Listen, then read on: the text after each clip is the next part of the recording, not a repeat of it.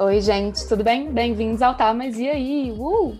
Eu sou a Bia e a convidada de hoje é a Bela Gonçalves, vereadora na Câmara Municipal daqui de Belo Horizonte. Ela é ativista, educadora popular e doutora em Ciência Política pela FMG e pela Universidade de Coimbra. Seu mandato é orientado principalmente pela defesa da diversidade, a moradia e pelas reivindicações de grupos minorizados, como os trabalhadores informais e periféricos, mulheres e população LGBTQIA+. Além disso, ela consegue gritar muito alto no carro de som de uma manifestação na rua. Acho que quando eu penso em ativistas como a Bela, a impressão que eu tenho é que as pessoas chegaram num nível muito superior em que elas se dão, elas dão conta de priorizar os problemas do mundo e da comunidade em vez de suas questões pessoais. Acho que eu fico meio pressionada com o senso de responsabilidade de participar da solução de problemas gigantes que faltam tanto de nós, que muitas vezes escolhemos fingir que não estamos vendo e que não é com a gente, né? Acho que isso também está ligado a um otimismo de que o mundo pode ser um lugar menos horrível por meio da política, o que é tão difícil de acreditar no Brasil de 2021, né? Enfim, então a gente está aqui para conhecer a Bela, a história dela com as bandeiras que ela levanta e um pouco mais. Pode entrar, Bela Gonçalves. Uh! Ai, gente, eu vou chorar com essa apresentação. Bom dia, Bia. Muito bonito saber que a nossa, nossa luta, né, também consegue inspirar um pouco de esperança. Com é certeza. isso que a gente deseja. Bom, então, para quem não me conhece, gente, eu sou a Bela, eu tenho 32 anos. É... Eu fui também estudante da UFMG, estudei Ciências Sociais, é, cheguei inclusive a fazer estágio na FACE, é, na área de administração, quando a discussão era cooperativas, né? É, e sempre gozei muito dos privilégios que era ter tido um acesso adequado educacional e uma chegada ao ensino superior. E nesse ensino superior, que nesse momento passava por tanta, tantas transformações políticas também, né, com ampliação de cursos, é, a ampliação de recursos para a extensão universitária, a valorização dessas práticas, né, eu começo a me envolver durante o período ali é, da minha graduação, desde o início, com os movimentos sociais, inicialmente com essa extensão universitária, tem uma extensão que me marcou muito, que era no programa Polos de Cidadania, onde a gente fazia lutas pelo direito à cidade. E aí as nossas lutas pelo direito à cidade envolviam é, é, a resistência contra as remoções da Copa, a luta pelo uso campeão coletivo é, de áreas como a Vila Cabamundo. É, e fui ali é, aprendendo, né, na, nos estudos da sociologia, do direito também, as contradições da nossa sociedade na, bem na prática, né? Algo que a gente, por estar tá pisando nessa terra chamada Brasil, vivencia o tempo inteiro, mas que às vezes é preciso que a gente pare e reflita que as coisas não são tão naturais como muitas vezes elas, as pessoas fazem a gente é, acreditar, né? Hum. Então, nisso eu comecei a me envolver muito na, na militância, percebi que desejava fazer é, da, da luta política por uma sociedade transformada, né? É, a minha vida e, e acho que tem alguns momentos assim que foram gatilhos muito importantes, sabe, para a minha luta. Acho que um desses momentos, eu vou lembrar agora, era a experiência que eu tive na Vila Cabamundo com a horta do seu Antônio. Seu Antônio é um morador ali da, da Vila Cabamundo, e a Vila Cabamundo ela fica entre os bairros Sion, Belvedere e Mangabeiras. Você imagina na boca do leão, né? Uma comunidade que convive é, de maneira muito forte com é, o, o, racismo, a segregação de habitar aquele, aquele território, né? E é, a vila, para quem não conhece, ela já foi enorme, assim, ela já ocupou um espaço é, dez vezes maior do que o tamanho dela. E as políticas remocionistas da cidade, que inclusive expulsaram figuras como Conceição Evaristo, que morava e cresceu em Belo Horizonte, foi removida né, do Pendura-Saia e por isso expulsa de Belo Horizonte.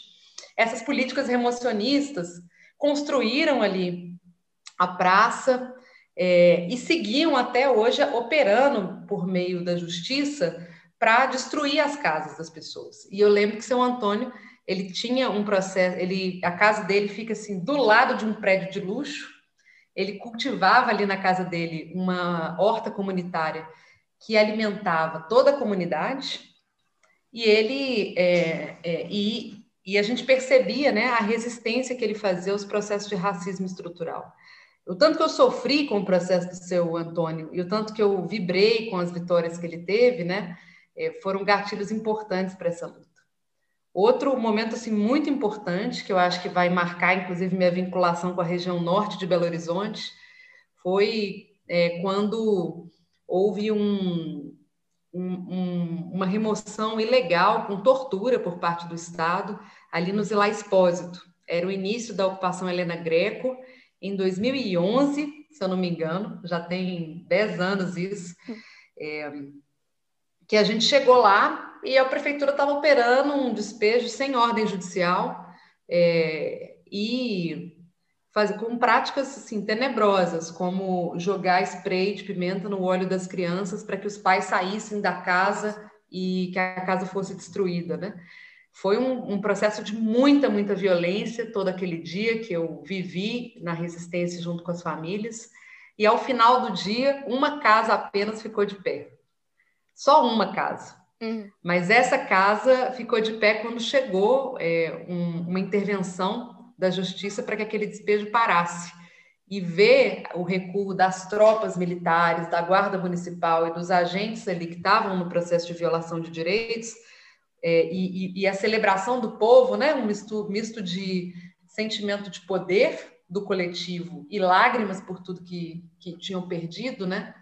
É, firmou um pouco a minha certeza desse caminho. E é bonito porque a ocupação Helena Greco, né? É, hoje já tem mais de 200 casas, dessa uma casa mais de 200, e ela é quase que mãe das ocupações da Isidora, que surgiram num território ali bem ao lado, né? conformando hoje 9 mil famílias que lutam, resistem pelo direito à moradia, mas não só por ele, né? Contra a forma desmedida de militarização e violência do Estado, é, contra a violência é, da mulher, que se organizam hoje no enfrentamento à fome. E esses momentos foram muito importantes para me levarem para a militância, né? E a militância é, que construía a resistência a partir dessa conjugação né, da cultura, com a luta pelo direito à cidade, com a agroecologia. Ela criou essa movimentação, que é as muitas pela cidade que queremos, que vem do movimento Fora Lacerda, da, dessas resistências todas das ocupações também, e que fizeram esse chamado, né? Olha, eu acho que a gente precisa ocupar a política. Uhum. Num momento de degradação da, da, das instituições, né? É, a gente precisa ocupar a política, e nisso aí eu fui, mas mais para fortalecer o coletivo, e acabei entrando e estou aí até hoje, ocupando a política. Entendi. Tem uma coisa que eu penso muito, até quando, principalmente nas eleições do ano passado, que é como que é para você a experiência de representar grupos minorizados sem necessariamente integrá-los. Deu para entender a pergunta? Uhum. Deu, deu para entender. Bom, eu acho que é, essa discussão é uma super discussão, né? Sobre é, a representatividade e o lugar de fala. Eu compreendo que a gente é, traz várias representatividades, por ser mulher, por ser mulher lésbica, por ser uma mulher de esquerda e que integra os movimentos sociais. Sim. E é desse lugar que eu falo. Eu nunca vou pretender falar pelo outro ou representar é, no sentido mais estrito ali o que é a luta, as dores, os sentimentos do outro, né? Então, eu acho que é muito importante que a gente sempre coloque é, o nosso espaço de construção e o respeito que a gente tem que ter por essas outras construções. Nosso mandato hoje é um mandato muito popular, formado por todas essas figuras. E é essa construção coletiva que dá força e legitimidade para o projeto que a gente constrói. Sim. Que é um projeto é, é, que tem, por princípio, né, é, a transformação da sociedade a partir da luta contra as exclusões e opressões, né? Sejam elas LGBTfóbicas, sejam elas o racismo estrutural. E aí é um desafio, né? Vai pensar assim, eu sou uma mulher branca, é uma mulher que teve, inclusive, privilégios educacionais, entre outros, né? É, eu não vou conseguir nunca falar e nem me coloco nesse lugar de falar sobre a luta antirracista, mas a gente tem que refletir o tempo inteiro como que a gente se torna aliado dessa luta, né? Sim. E é, acho que desse lugar que a gente vai construindo. Tomar para si uma responsabilidade também, né? Que concorda totalmente. Exato. Entendi, que bacana. Então, eu queria saber se teve alguns momentos assim que você talvez se sentiu dividida entre outros caminhos que você poderia ter seguido, outras vidas que você talvez quase teve, assim, se você tivesse escolhido em algum determinado momento, não sei, investir em alguma coisa em detrimento de outra, se envolver com alguma coisa e não em outra. O que, que você pensa disso, assim? Que acho que nesse momento que eu tô, assim, talvez presa sair da faculdade, a gente pensa muito nos caminhos alternativos, assim, talvez com medo de se arrepender e querer voltar atrás. Aí eu queria saber um pouquinho como você lida com isso. Nossa, total, Bia. É, inclusive, no final da minha, da minha graduação, né? É, eu estava um pouco dividida entre a academia e a militância, né? Porque eu sempre gostei muito da academia. É, e cheguei a, a, iniciar um doutorado, né? Que eu consegui concluir, por fim, no meio da luta, eu consegui juntar as duas coisas. Mas em um determinado momento, eu lembro de estar fazendo meu, meu doutorado, né? Eu passei um doutorado é, em Coimbra, ou seja, lá em Portugal. Sim. e doida para voltar para cá, para as lutas. E eu lembro que as pessoas falavam: não, agora você esquece a militância, seu caminho é esse aqui. Eu falava: eu não, se eu tiver que escolher, eu vou voltar para minha militância. E aí retornei, e nesse retorno eu consegui terminar o doutorado estando ocupando a política e fazendo militância. Eu acho que, mas sempre existiram esses momentos assim da gente perguntar quais são os caminhos que a gente tem que seguir, né? Com certeza. Entendi. Ah, e faz sentido também, porque uma coisa com certeza está totalmente relacionada com a outra, né? De certo, seu doutorado ele influencia muito no jeito que você gere o seu mandato, eu imagino, né? Total. E esse momento é um momento de muita angústia, né, para todo mundo que está se formando, porque ao mesmo tempo a gente vê é, que é, a ciência tem sido desvalorizada, a gente vê que o conhecimento tem sido desvalorizado. Então, é, muitas vezes os caminhos que estão apresentados né, são é, muito restritos. É diferente do momento em que eu também terminei minha graduação, né, que a gente tinha é, bolsas, tinha possibilidade de seguir fazendo outros estudos. Isso não é para produzir angústia em ninguém, obviamente. Uhum mas é para dizer que dentro dessa nossa trajetória acadêmica, a gente, se a gente quer construir um futuro também para a ciência e tecnologia nesse país, nós vamos ter que fazer as duas coisas ao mesmo tempo. Nós vamos Sim. ter que fazer ciência e nós vamos ter que lutar. Lutar para que isso seja valorizado, né? É, isso é muito importante. Com certeza, entendi.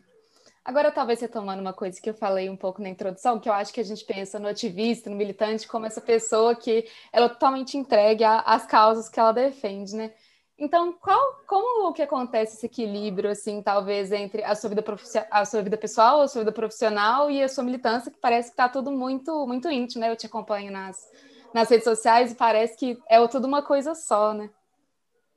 Nossa, isso é super importante, porque, na verdade, às vezes a gente perde o equilíbrio mesmo. Mas isso é em tudo da vida. Tem momentos da vida que a gente está mais focado no trabalho, tem momentos que a gente está mais focado na militância e acaba deixando a vida pessoal um pouco de lado. Mas eu tenho tentado fazer esse trabalho de pensar que o, a nossa vida pessoal é extremamente política, né? Uhum. Então, por exemplo, é, nos meus tempos aqui dentro de casa, eu tenho me dedicado muito a pensar que outras relações a gente pode construir com os resíduos com os alimentos, com os afetos e as amizades, né? De forma a gente não separar essas dimensões da nossa vida.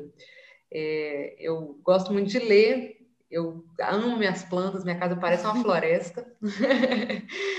amo minhas plantas, minha casa parece uma floresta mesmo. E, e é legal, porque se você não cuidar delas, elas morrem, né? Então, isso é, também tem a ver com a gente, a gente cuidar do nosso, do nosso interior principalmente nesse contexto que a gente está vivendo de tantos, tantos golpes, né? Que a, gente so, que a gente vive e que nos, nos afetam pessoalmente. A pandemia fez também com que vários dos momentos de encontro coletivo, de gozo da vida, fossem restringidos, né? Estamos aí um ano sem carnaval, um ano sem, sem encontrar com os amigos, sem dançar um forrozinho na, de festa junina.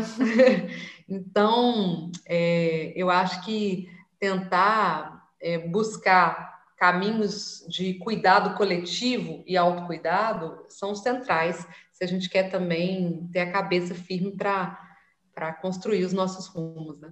Entendi. Não, com certeza. É, entendi. Agora eu queria falar um pouco sobre essa sua transição da, acho que da política e da atuação da militância nos movimentos sociais e mais na sociedade civil para a política institucional, assim, para falando em partidos, sua atuação na, na, na, na, Câmara Municipal, como é que foi isso, assim? Como que a sua luta hoje é diferente também por causa disso? Ah, entendi. Não, beleza. É, é muito diferente, né? Porque a gente fala de um outro lugar que é da institucionalidade. E eu sempre acreditei que as maiores transformações não se dão na institucionalidade. Ou seja, ocupar a política é importante, mas mais importante que isso é construir lutas e ações diretas. Uhum. É, a gente percebe, né, assim, que sem a construção de espaços de poder popular, é, a gente caminha muito pouco, né? É, então, é muitas vezes é, construindo frentes de luta para ocupar as ruas, centros comunitários, campanhas de solidariedade, que a gente vai construindo ali, é, na prática, um cotidiano coerente com a sociedade que a gente quer ver lá na frente, né? Sim. Que a gente deseja construir. E a política institucional, não, né? A política institucional, ela é um espaço é, onde você é minoria, onde qualquer ato seu é muito vigiado, uhum. é, e é, onde a ação é, mais confrontativa, revolucionária, ela tem que ser medida o tempo inteiro. A gente tensiona esses limites, porque a gente ocupa a política como ato de confrontação, não é de acomodação àqueles uhum. interesses e aquelas lógicas é, de, de operação das coisas, né? Mas é sempre muito difícil. E eu tenho sentido uma dificuldade maior na pandemia, que é a solidão desse espaço. Porque quando a gente tem as câmera, a câmera aberta, a gente constrói audiências, ocupa galerias, faz lutas, coisas que hoje a gente não pode fazer, né? A política está muito centrada hoje é, num movimento de, comuni é, de comunicação pelas redes, alguns movimentos de rua, mas cada vez mais complicados, né? Porque é, com o agravamento da, da pandemia não é sequer responsável é, fazer tantas manifestações de rua. E isso faz com que a gente fique se sentindo, às vezes, um pouco, é, um pouco, né, que eu posso dizer, é, operando em um espaço que tem sido cada vez menos democrático. Entendi. Né?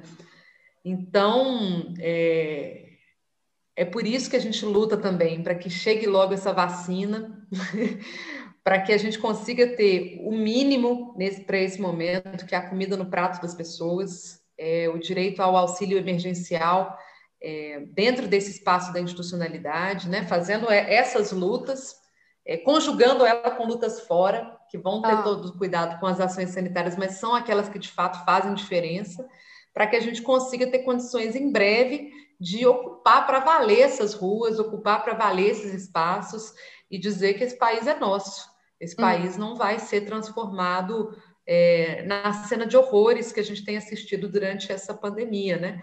E que ontem, é, não pode falar ontem, porque vai, o programa vai ao ar depois, né? na terça. Mas, é, e que terça-feira no, no, nos tirou mais um entre mais de 400 mil pessoas, né? Que foi é, o Paulo Ricardo, que nos trouxe tanta, tanta dor, assim, não só por ele, mas por a gente parar para refletir o que, que tem sido é, a violência desmedida é, e a indiferença sobre a, a, perda de tantas pessoas, né, é, no nosso país. Com certeza. Eu acho que uma coisa que eu penso muito é é muito difícil encarar esses problemas como remediáveis, né?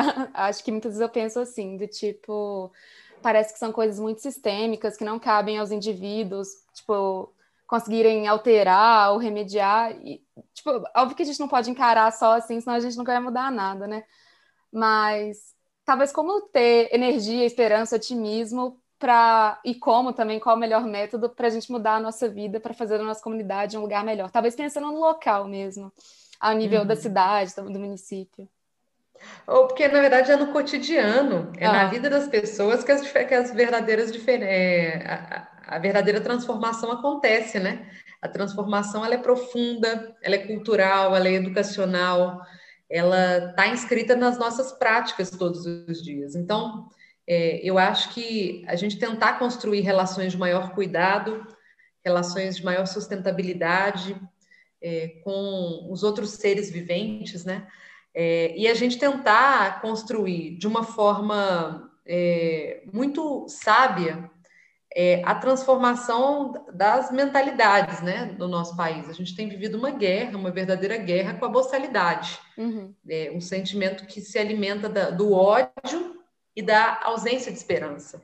Então, a gente tentar cultivar no nosso ambiente esperanças, projetos coletivos, espaços de encontro, espaços de questionamento das lógicas que estão aí colocadas, é muito importante, né? Então, a partir do seu espaço de trabalho, partir da sua casa, a partir da relação com a sua família, você pode contribuir para a transformação da sociedade. Eu acredito cada vez menos nessa ideia de que são figuras que vão nos apresentar um caminho para sair dessa, dessa enrascada que o país se meteu, sabe? Eu acho que tem muito mais a ver com o cotidiano e com Entendi. cada pessoa. Entendi. Não, bem interessante, concordo. Mas é difícil, eu acho, né? Talvez se, se enxergar como parte do problema e também parte da solução, né? Acho que a gente faz pouco isso. Mas a gente super é, né, Bia? A gente pois super é. é parte do problema e parte da solução. Total. A gente fala assim que as, as mudanças mais profundas de qualquer sociedade são aquelas culturais elas demoram muito para acontecer. Sim. Elas vão, às vezes, demorar várias gerações, mas elas também são irreversíveis. Então, é, é de fato a nossa transformação que pode gerar é, é, uma resistência. E ainda mais agora, né? Assim, eu sinto, às vezes, que até as pessoas jogam muitas esperanças é, de que os parlamentares, por exemplo, vão conseguir é, derrubar o Bolsonaro nosso objetivo em comum aí, tenho certeza que você também compartilha com ele. com certeza. É, mas é, não é possível fazer isso sem que haja uma movimentação forte da sociedade que dê respaldo. Essa que é a grande questão que nós estamos vivenciando hoje, né? É preciso que haja uma grande movimentação para é, desejar algo melhor do que o que a gente tem vivido hoje, né? E eu acredito que, embora as pessoas não estejam satisfeitas, elas estão sem esperança. Então, pequenas ações podem fazer com que a esperança seja retomada. Uhum. É importante. Que bom. Não, também acho. Entendi. Então, talvez voltando um pouco para o lado da carreira, da trajetória, da sua trajetória pessoal, eu queria saber para você o que, que é ser bem-sucedido em termos práticos e se você se considera bem-sucedido profissionalmente. Olha, ser bem-sucedido, é, você falou que não vale fazer falar que a gente fazer o que a gente gosta, né? É, não vale falar fazer o que a gente ama. Porque senão todo mundo diz isso. É. Ai, eu li essa pergunta hoje de manhã e fiquei refletindo sobre isso, né? Assim, eu acho que não é possível a gente ser bem-sucedido sozinho, num, às custas da opressão e da exploração das outras pessoas ser bem sucedido, eu acho que é um ato de cuidado coletivo, quando a gente consegue ver é, que o nosso crescimento individual ele caminha com um crescimento é, mais comunitário, né? Eu vou, vou falar assim, eu não me sentiria bem sucedida por estar hoje ocupando o parlamento se isso não fizesse diferença para os territórios que apostaram nesse projeto. Uhum. Eu não me sentiria bem sucedida é, com qualquer coisa que fosse se os meus companheiros que caminham junto comigo é, sentissem que a vida deles estava estava sendo atrasada, né? Eu acho que construir um caminho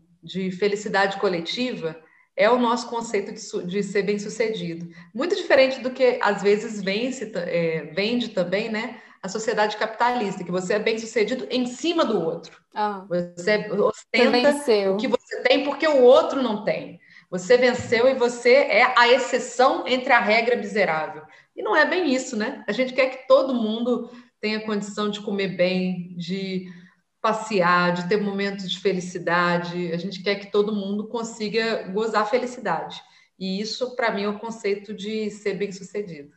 Entendi. E você se acha bem-sucedido? Bom, eu estou tentando. Não, eu não acho que eu sou bem sucedida ainda. Eu acho que para a gente ser bem sucedido, a gente vai precisar trilhar um longo caminho coletivo de luta é, na sociedade. É muito difícil a gente dizer que qualquer pessoa hoje é, que sinta o que a gente sente, né, o, o, o sentimento do mundo, possa se sentir individualmente bem sucedido. Nós estamos mal sucedidos enquanto sociedade. Sim. Mas nós vamos reverter isso. Com muita esperança, nós vamos reverter isso. Com certeza. Ah, que bonito, gostei do que você falou. É, tem algum momento assim da sua trajetória que você pensou assim, nossa, fiz uma cagada gigante. Tipo assim, fracassei. Algum ou alguns. tipo assim, nossa, muitas. acabou para mim. Nossa, é para falar dos podres agora? Não, Acho que é, para as tem... pessoas se identificarem, assim, se sentirem confortáveis com as cagadas que a gente faz também. Não, tem muitas cagadas que a gente faz, gente. Nossa Senhora. Mas, sabe, eu acho que. Eu não vou contar nenhuma cagada minha, gente, porque eu tenho muita vergonha eu imagino que também. Tudo bem também a gente ter vergonha das nossas cagadas, mas é, eu acho que às vezes a gente incorpora uma ilusão de conseguir decidir as coisas sozinho. E toda vez que a gente quer decidir as coisas coletivas sozinho, a gente faz cagada, né? Ah. Então, em alguns momentos aí da minha construção, eu lembro que eu fiz umas cagadas impulsivas por tentar agir sozinha. Às vezes por querer fazer uma coisa mais rápido ou por ver um resultado logo, mas entender, é, às vezes desconsiderando o tempo do coletivo. Então, na militância, eu já fiz altas cagadas pensando nisso. Outras cagadas que vêm da ilusão de que a gente pode transformar sozinho as coisas. Ô, oh, gente, eu já fiz umas cagadas que fui ameaçada de morte depois. Nossa. Então, assim, vamos sempre construir é, as nossas ações dentro do coletivo para a gente é, não fazer tantas cagadas, mas também não nos martirizar pelas cagadas, porque assim, né? Faz gente? parte, né? É, faz parte. A gente não está aqui para poder ser puro. A gente está aqui para poder errar, acertar, caminhar e construir algo diferente como sociedade. Nós estamos vivendo uma cagada coletiva. Vamos sair dela? Vamos sair dela? Não é apontando o dedo para quem é responsável, quem é culpado. Eu acho que é conseguindo, é, nem fazendo aquela autocrítica penitente que vai nos deixar culpados. Eu acho que a gente precisa construir é, um caminho de reparação reparação do, de, de, dos nossos erros, né? É, Importante é o que você faz cagadas, depois da cagada. É, e tem cagadas pessoais também, né? Aquela, aquele momento que você coloca a sua vida, às vezes, na frente de outras pessoas que te amam, que estão do lado e que estão sofrendo por sentirem falta de atenção. Cagada é o que a gente faz todo dia, mas a gente está aí para tentar ir aprendendo com elas. Sim, com certeza. Também acho. É, acho que nesse tema também tem alguma habilidade que você considera mais importante para você desempenhar seu trabalho hoje, tanto na política quanto na militância? Sim. É, eu acho que na política é muito importante a alegria. A gente Olha saber rir dos momentos. É muito importante a gente saber rir até dos momentos mais difíceis, a gente conseguir transformar, é, é, fazer com que as coisas fiquem um pouco mais leves. Então, a alegria, eu acho que ela é super, super importante. E a alegria, ela sempre perpassa os nossos momentos. Eu lembro, assim, de resistências que a gente fez ali contra os despejos, por exemplo, da Isidora, da Dandara, que, assim, a polícia estava lá se armando para entrar e a gente estava fazendo festa, estava fazendo evento cultural, estava celebrando a nossa existência. Então, eu acho que a felicidade e a alegria são instrumentos importantes. A coragem é, a, é muito importante. E a terceira, é, eu acho que é essa, essa é... Eu ia falar humildade, mas eu não sei se a palavra é humildade. Esse sentimento de incompletude. Uhum. Saber que a gente nunca se basta. Que a gente precisa contar com uma trajetória, com uma construção que seja ao máximo coletiva. Uhum. Porque é nessa diversidade de pessoas, de trajetórias de vida, que a gente vai conseguir é, encontrar as respostas. E isso vale na política, isso vale no espaço de trabalho, né? Quem estiver aí é, tentando ocupar espaços de trabalho, isso vale nas nossas relações, inclusive de amizade e de afeto, né? É, acho que reconhecer as nossas incompletudes é fundamental para a gente conseguir construir pontes, construir caminhos. Hum. Um pouco isso. Tá sempre aberto, né? Ao outro. Isso mesmo. Ah, que legal, entendi. Então, acho que para terminar, eu queria te perguntar se você tem alguma dica para alguém que está prestes a se formar na faculdade ou alguma dica que você queria ter ouvido quando você estava nessa fase, assim, da sua vida. Vai, legal. Eu acho que uma dica importante. Pode dar várias, é... inclusive. Não, Estou precisando. É, não, eu acho que uma dica importante que a gente tem aqui, que eu acho que é legal, é, principalmente para quem está nesse momento final, é a gente se envolver com o caminho que a gente é, gosta e aposta. Porque a gente vai fazer muitas coisas por obrigação na nossa vida. Mas talvez esse espaço da faculdade seja um momento em que a gente pode ousar outros caminhos. E esse momento de construir essas possibilidades, ela, ele está muito vinculado a essa, esse final da, da graduação, né? Então, eu diria para o pessoal não desperdiçar esse momento e aproveitar ele muito, tentando construir esses caminhos e esses vínculos.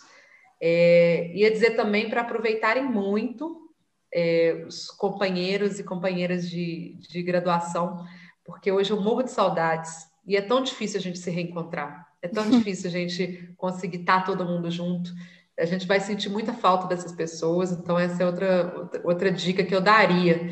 Acho que eu, no final, eu estava muito focada em várias coisas e talvez tenha descuidado de algumas pessoas que hoje eu tenho uma saudade danada. Então, são duas dicas bem simplesinhas aí. Entendi. Ai, que bacana. Beleza, Bela, agradeço muito a sua presença, ficou muito legal. Obrigada. Tchau, gente. Muito obrigada. Até o próximo episódio. Tchau, pessoal. Valeu demais, Bia, pela possibilidade dessa, dessa, dessa prosa aqui. E vamos juntas aí, construindo e transformando. Vamos sim.